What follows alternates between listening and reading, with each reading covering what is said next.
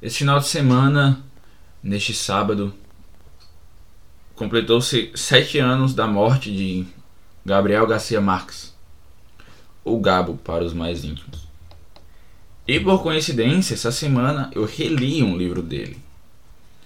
Ah, então, o que melhor usar de pretexto para gravar um podcast do que a morte de uma pessoa e um livro com um título chocante?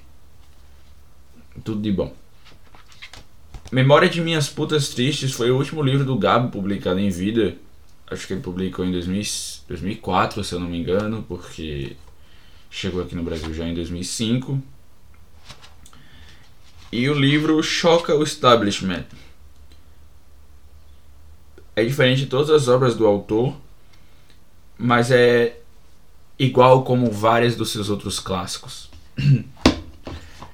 A sinopse do livro é: no ano de meus 90 anos, quis me dar de presente uma noite de amor louco com uma adolescente virgem. Lembrei de Rosa Cabarcas, a dona de uma casa clandestina que costuma avisar os seus bons clientes quando tem alguma novidade disponível. Nunca sucumbi a essa e nem a nenhuma de suas muitas tentações obscenas, mas ela não acreditava na pureza de meus princípios. Também a moral é uma questão de tempo, dizia com sorriso maligno. Você vai ver. Essa aqui não é a sinopse oficial, eu poderia simplesmente ter pegado a sinopse da Amazon, mas pelo título e pela junção disso aqui, vocês já podem ter uma breve noção do que isso aqui está falando. Isso aqui está falando basicamente de um Lolita latino-americano, por assim dizer. Até porque o Lolita é só americano, né? Vladimir Nabokov não é russo. Fiquem com essa. Porém, o título que choca e sim, outra coisa, eu não vou estar julgando os aspectos estéticos literários aqui. Isso não é comigo, não tenho especialização sobre isso. Eu vou estar falando mais sobre as memórias, sobre a passagem do tempo, sobre a solidão, sobre os personagens e tudo, sobre tudo que o livro tenta transmitir em certos aspectos. A tradução do livro é do Eric Nepomuceno, acho que é assim que se pronuncia o nome dele. E eles fazem questão de enfatizar na capa do livro que o Gabo é um tem um prêmio Nobel de literatura, porque é importante enfatizar isso, porque o Nobel ainda valeu alguma coisa, um de literatura específico ainda valeu alguma coisa aqui. Não desrespeitando todos os últimos ganhadores, né? Mas existe uma época que o Nobel e que o Oscar eles tiveram mais peso em termos de qualidade Claro que a partir de como as coisas vão mudando, é, isso se torna meio complicado de se debater. Até porque tem toda, uma inclusão, tem toda a questão de inclusão e, e por aí vai que o tempo está trazendo e vendo quem foram as pessoas que ganharam esses prêmios e quem elas são. E é uma coisa importante, de fato. Mas prêmio não é mérito de qualidade, bem sabemos disso. Eu vi uma resenha sobre esse livro que saiu coincidentemente também essa semana da garota lá do. Ah, qual é o nome do canal? Do Lento de Morrer. E eu discordei totalmente da resenha dela. Mas eu acho que essa é a beleza da coisa. Os aspectos que ela aborda sobre o livro são mais em uma perspectiva de como a mulher encara essa obra. Mas eu acho que acima de tudo uma pessoa que tenta não ser humana. Vamos lá. Até mesmo aqui na própria sinopse traseira do livro, ele diz: também a moral é uma questão de tempo. Eu gosto muito de uma frase do Bryan Cranston, o ator de Breaking Bad, o protagonista, aonde ele diz que depois que ele gravou Breaking Bad, ele disse numa entrevista com o Jim Cameron, se eu não me engano, aonde ele disse que depois que ele gravou Breaking Bad, ele teve certeza que todo e qualquer ser humano pode fazer coisas ruins quando levado ao seu máximo. Eu não discordo disso. E eu acho que você ter isso em plena, em plena mensagem na sua cabeça te faz ser uma, te faz ser uma pessoa melhor antes de julgar qualquer ação alheia. Algo que a pessoa fez, algo que a pessoa deixou de fazer, porque é alguém que está numa realidade diferente da sua. Eu acho que julgar pessoas é uma coisa muito complicada de se fazer, mas entender quando as pessoas estão em realidades diferentes da sua é mais fácil. Por que eu digo isso? Porque o nosso protagonista, ele é um completo. Hum, um completo safado para algumas pessoas, eu acho que eu posso dizer assim. Ele se deitou com mais de 500 mulheres em sua vida e depois perdeu as contas e ele nunca amou nenhuma. Ele sempre pagou elas ou de alguma maneira deu um jeito de pagar elas para que ele não se sentisse culpado por aquilo que ele estava fazendo. O protagonista desse livro, assim como 100 anos de solidão, é isso. Ele é uma pessoa solitária, ele é uma pessoa vazia, mas ao mesmo tempo que ele tem todas, todas essas perspectivas, ele é um amor de pessoa. Por que eu posso dizer isso? Porque até mesmo quando ele ama a garotinha aqui no livro, porque ele quer ficar com uma garota virgem, afinal ele já chegou numa idade em que ele já fez quase de tudo, ele não ama a garota em si. Ele ama o fato de amar ela. Ele ama o fato dele não estar tá mais sozinho.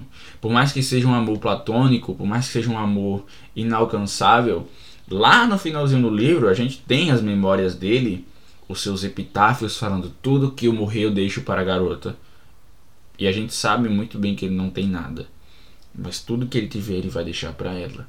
Para as condições horríveis que ela vive, o todo que ele tem vale muita coisa o acesso de raiva que ele tem em determinado momento do livro, quando a garota tá vestindo umas joias bonitas e aí ele acha que, que ela se deitou com ele, é um puro, é uma pura mensagem de um zelo que ele tem com ela. É uma pura mensagem de que pessoas não são tão fáceis assim de se lidar. Pessoas não são tão fáceis assim de se entender. Uh, ninguém consegue chamar esse livro de, de que, que, é escrito por um pedófilo, obviamente, porque todos sabiam quem o Gabo é. E a ironia do Gabo tá aqui. Eu acho que ele, ele já estava bem velho quando ele morreu e bem velho quando escreveu esse livro, né? Obviamente. Então eu acho que ele pensou: foda-se, eu vou escrever qualquer merda, porque não importa o que falem, eu já estou perto de morrer. E assim como o meu protagonista do livro, eu vou fazer o que eu bem entender, que é escrever uma obra sobre um cara velho que se apaixona por uma garota de 14 anos mas nunca vai uh, tocar nela, tocar no sentido sexual.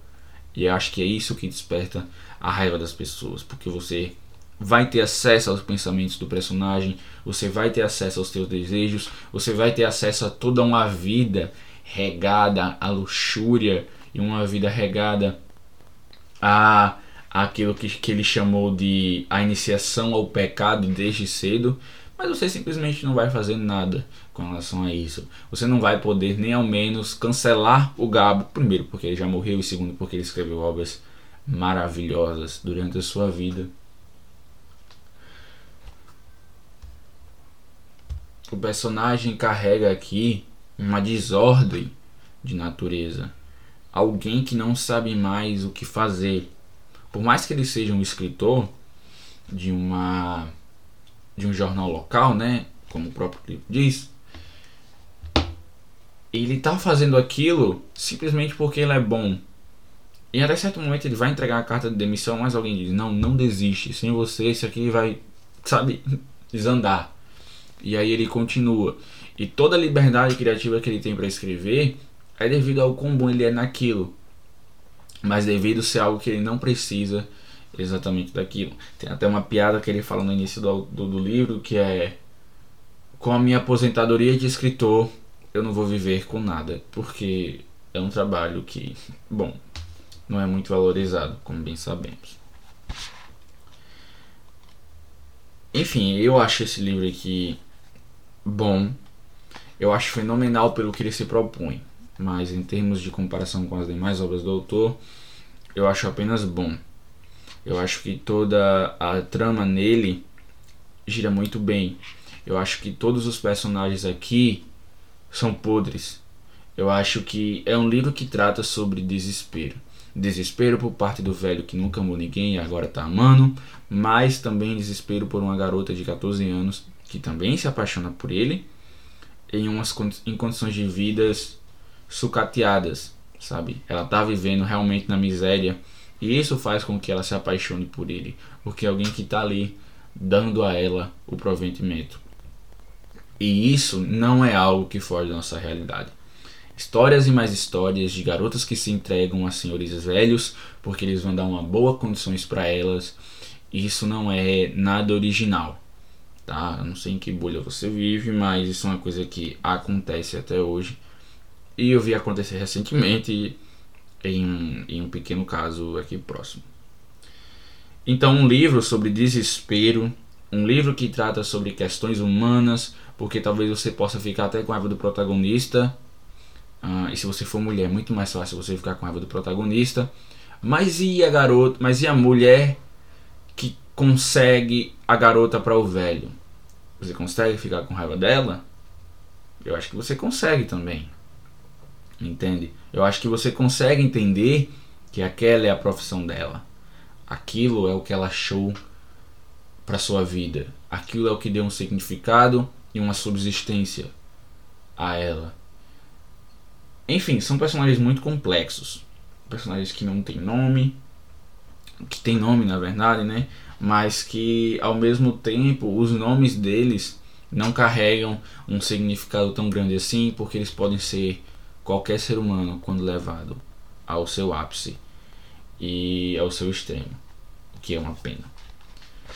Mas enfim, eu acho um livro muito bom. Eu acho que todos deveriam começar por ele, para ler Cabo, por ele ou por Cem de Solidão.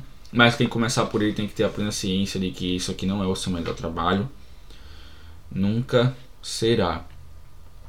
Mas será onde vai ter um dos personagens mais difíceis de se lidar. Onde vai ter um personagem com grandes questionamentos. Onde você vai realmente entender. Pois é, nem tudo é preto no branco como a maioria das pessoas gosta de debater. Não é tão fácil de debater, pois até mesmo aqui as lembranças são coisas que têm vida, são coisas muito fortes. O personagem anda pela sua casa e descreve o, o chão da casa, a forma da casa, a maneira como o sol bate nas janelas ao fim da tarde e você sente a vida nisso. Você sente que ele tem uma perspectiva sobre tudo o que acontece ao redor dele e não apenas olha para o seu umbigo. O que é que eu, eu já vi algumas pessoas falando sobre esse personagem. Muito pelo contrário. Eu não considero ele um cara egocêntrico. Apesar de todas as características egocêntricas que ele tenha. Eu discordo totalmente nisso. Eu acho que a solidão dele prova o quão disposto ele está a se dar para o mundo, mesmo o quão tarde seja isso. Inclusive, no final do livro, ele tem um pequeno vislumbre da mãe dele dentro da casa dele, que aqui um dia foi da mãe dele. E aí ele aceita a sua morte. E o que é que ele faz? Ele fica sozinho? Não, ele entrega as suas últimas. Hum, como é que eu posso dizer? Um pouco do dinheiro que tem a dona do, do da, da, da prostituição lá e diz que quer deixar tudo para a menina. Então você vai notando essas pequenas nuances aqui e ali que mostram que o personagem não é tão egoísta assim como a maioria das pessoas pode julgar. Essas pequenas nuances que mostram o quão solitário ele é, o quão quebrado ele é, mas que demorou-se 90 anos para que ele notasse isso. Entende? Para ele ter finalmente um amor inalcançável, porque por mais que a menina esteja sempre ali, ele nunca vai tocá-la, mas ele sempre vai agraciá-la. Estou dizendo que todo velho tarado que casa com a menina é assim? Não. Eu estou dizendo que nesse personagem ele sabia o que estava fazendo. Ele sabia que dar o pouco do carinho que ele tinha à menina era a melhor maneira de respeitá-la. Era a melhor maneira de fazer com que ele se sentisse vivo ao mesmo tempo que ele tinha plena consciência de que não podia fazer nada com ela. Por mais que essa fosse a intenção do princípio, mas é aquela velha história. Ah, você não consegue, por exemplo, se masturbar para alguém que você ama.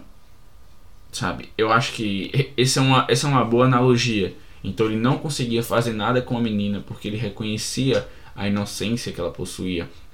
Ele reconhecia que ela era uma alma que nunca tinha se deitado com outro homem, mas que ela escolheu, entre aspas, ele.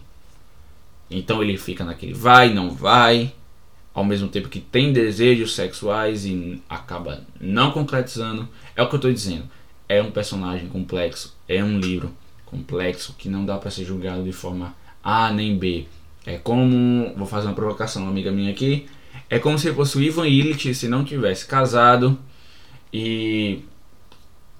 E não. E não. Como é que eu posso dizer? Esqueci a analogia. Enfim, deixa pra lá. Só de ter feito uma analogia com Nabokov já valeu a pena. Enfim. É isso. Eu espero que todos vocês leiam. Vou deixar o link da compra aí do livro. Caso alguém tenha interesse. O livro é baratinho.